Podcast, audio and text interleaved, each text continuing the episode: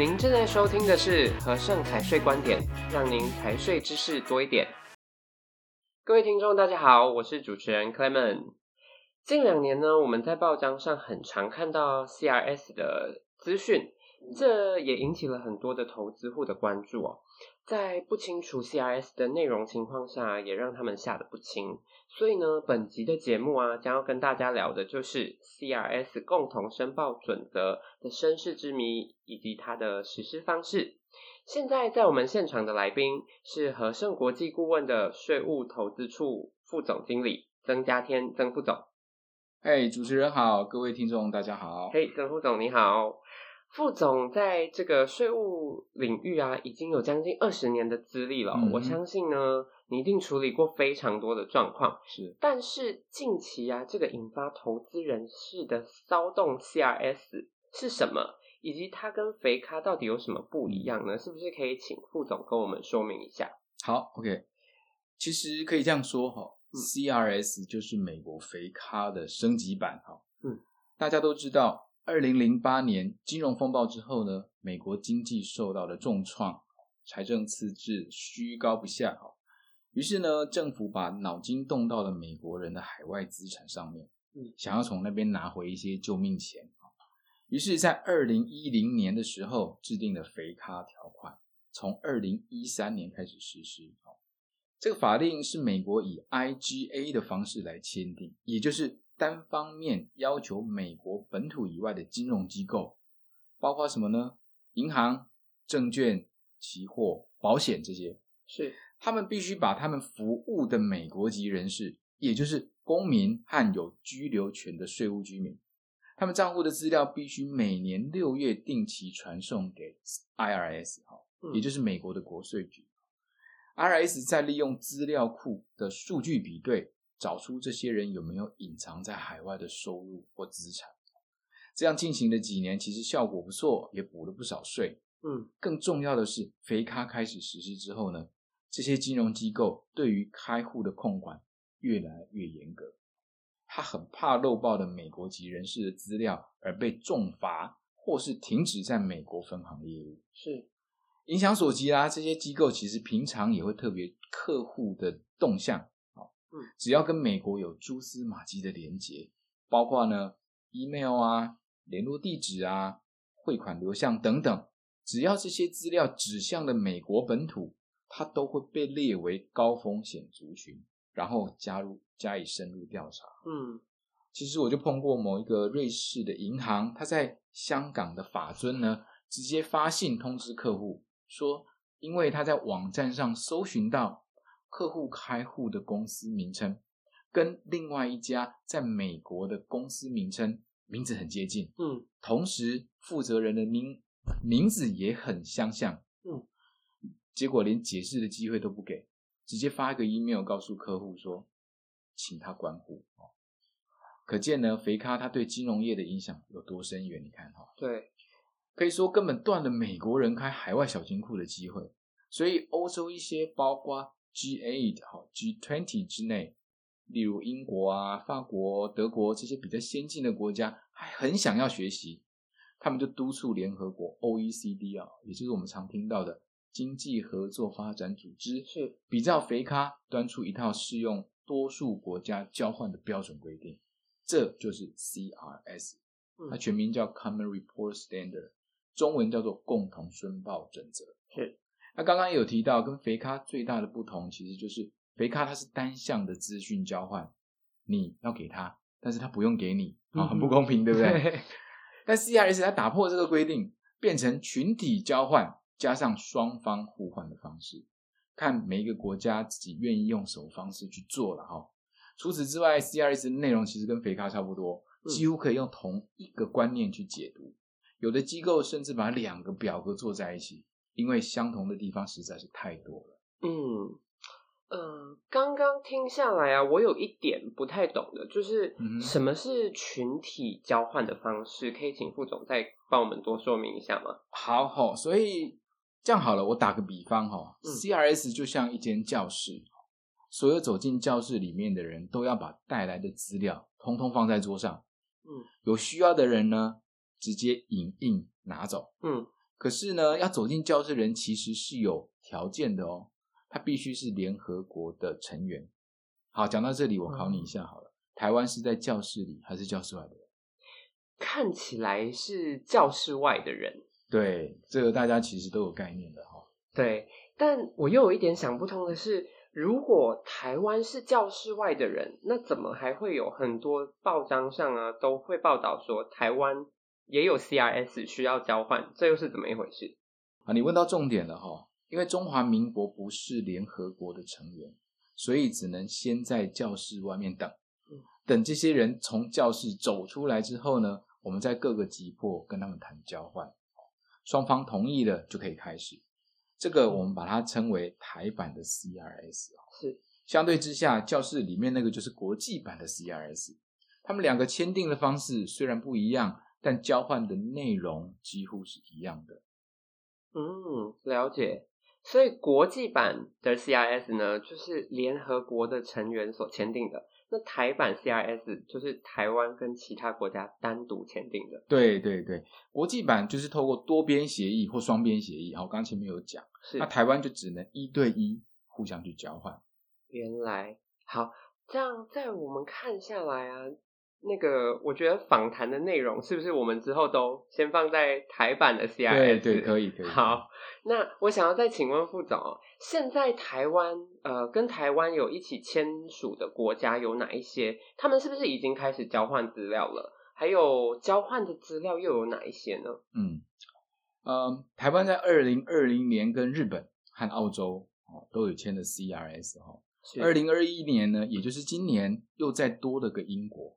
所以目前总共就三个国家哈，嗯，那二零二零年交换给日本的资讯总共有两万九千四百三十九笔，哦，金额大概是新台币九千五百四十八亿，是。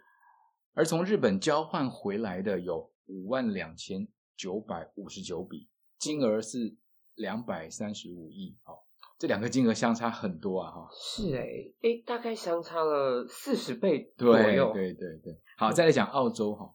我们交换给澳洲的笔数有八千两百五十八笔，金额是一千零六十亿台币。嗯，反过来，澳洲交换给台湾的只有十八万九千五百三十三笔，金额是九百四十一亿。哦，这金额就比较接近了。嗯，对，真的是吧？哈，那英国的部分由于一月二十一号才宣布签订，是预计九月才会开始交换，但六月份就会开始准备资料。其实也不用太担心。毕竟台湾人在英国有巨额账户资产，其实也不太多了哈。嗯，要在欧洲国家之间搬来搬去，也不是难事的哈。哦，副总，你这是在暗示什么吗？呃，其实没有啦哈，我只是把目前的状况说出来而已啦。是，但这里讲到台版的 CRS 的难处哈，是一个一个国家去签哈，效率毕竟远远不如国际版的 CRS 啦。对，那台湾目前其实有三十三个税务合作国家。这些都是优先签订的名单，里面其实有承诺签订的有二十几个国家哈，嗯，所以以现在进度来看，还有很长的一段路要走了。真的，嗯、呃，但是从这些举动来看，我我感觉到政府其实一直有在积极的推动这一件事情。对，其实我们常常都可以看到，呃，政府有一些进度哦，公布给大家知道，嗯、因为这是国际趋势嘛，它一定会做，是只是早晚的问题哈。不过讲到这里，我还要再呼吁一下哈，嗯，不管从事任何的经济活动，其实没有一招用到底，没错，它其实就像功夫一样，见招拆招，随时调整哦，才能长长久久。对，好，那不过刚刚少讲了一个台版 CRS 交换的内容，其实基本上哈，只要在金融机构里的资产都会被交换。是，那什么是金融机构？啊，我这边解释一下哈。根据中央银行的定义，哈，金融机构指的是银行、证券、期货、保险、信托、邮局、共同基金、票券、信用合作社、嗯，信用卡、投顾等等。对，不过好像没提到农会哈。好，会被交换的资料就有账户持有人的姓名、地址、居住地、出生日期、账号、账户余额、利息总额。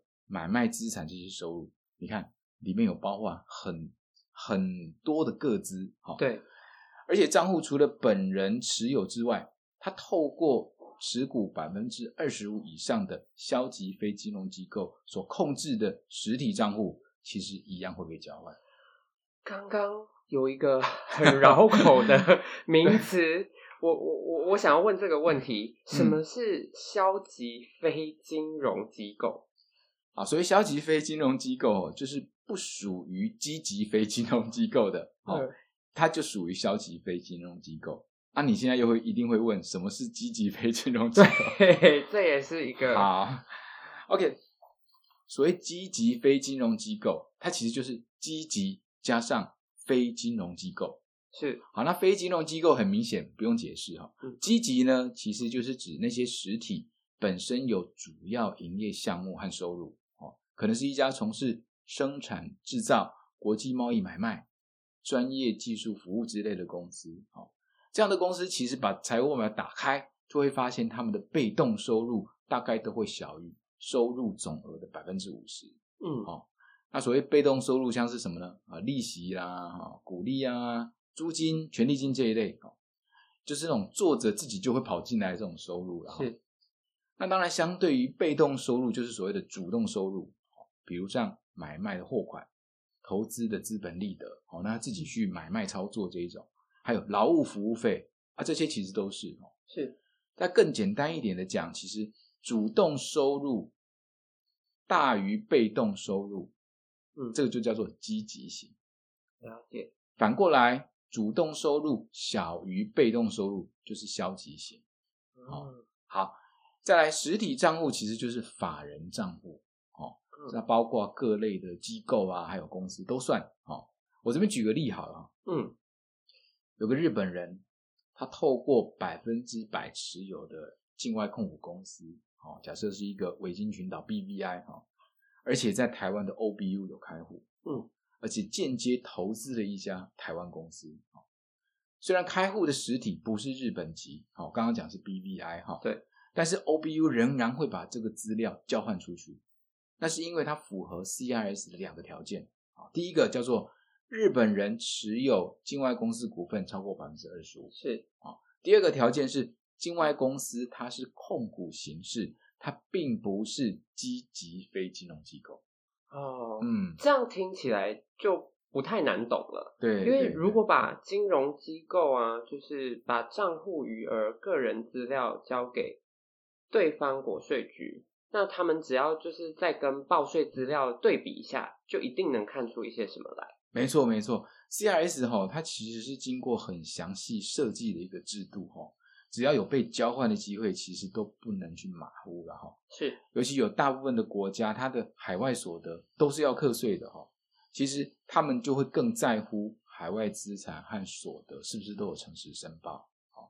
不过我必须强调一下哈，也不是每个账户都会被交换的，它其实有一个金额限制哦。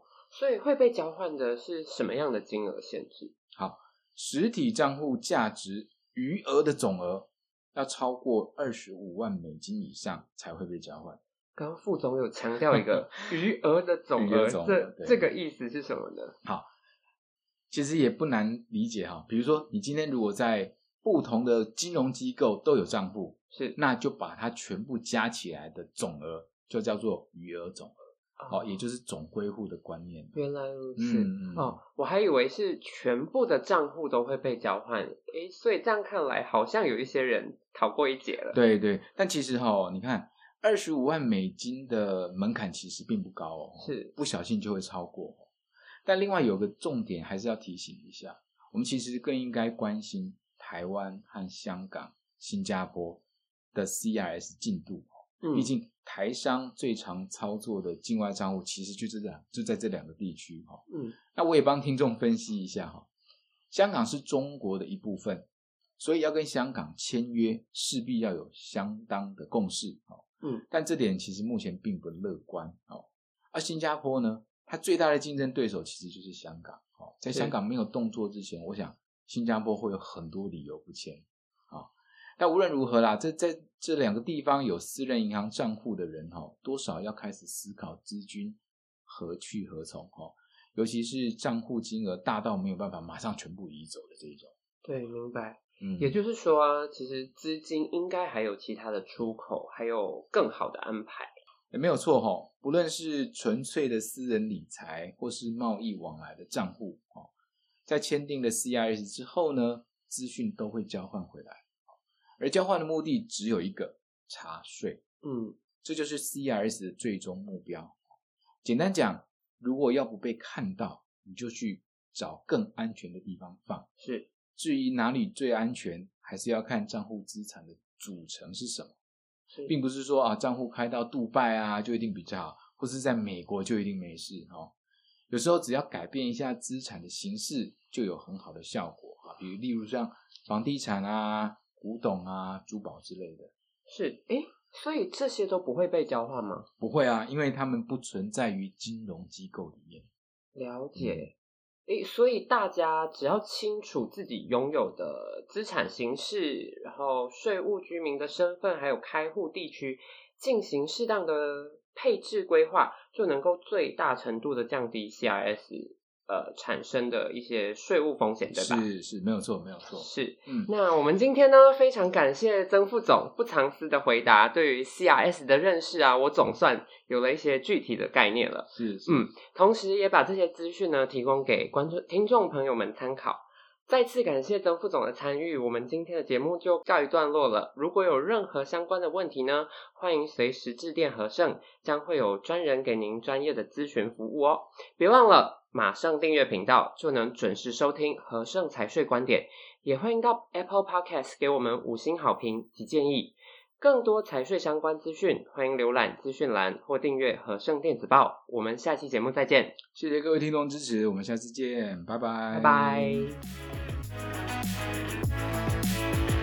thank you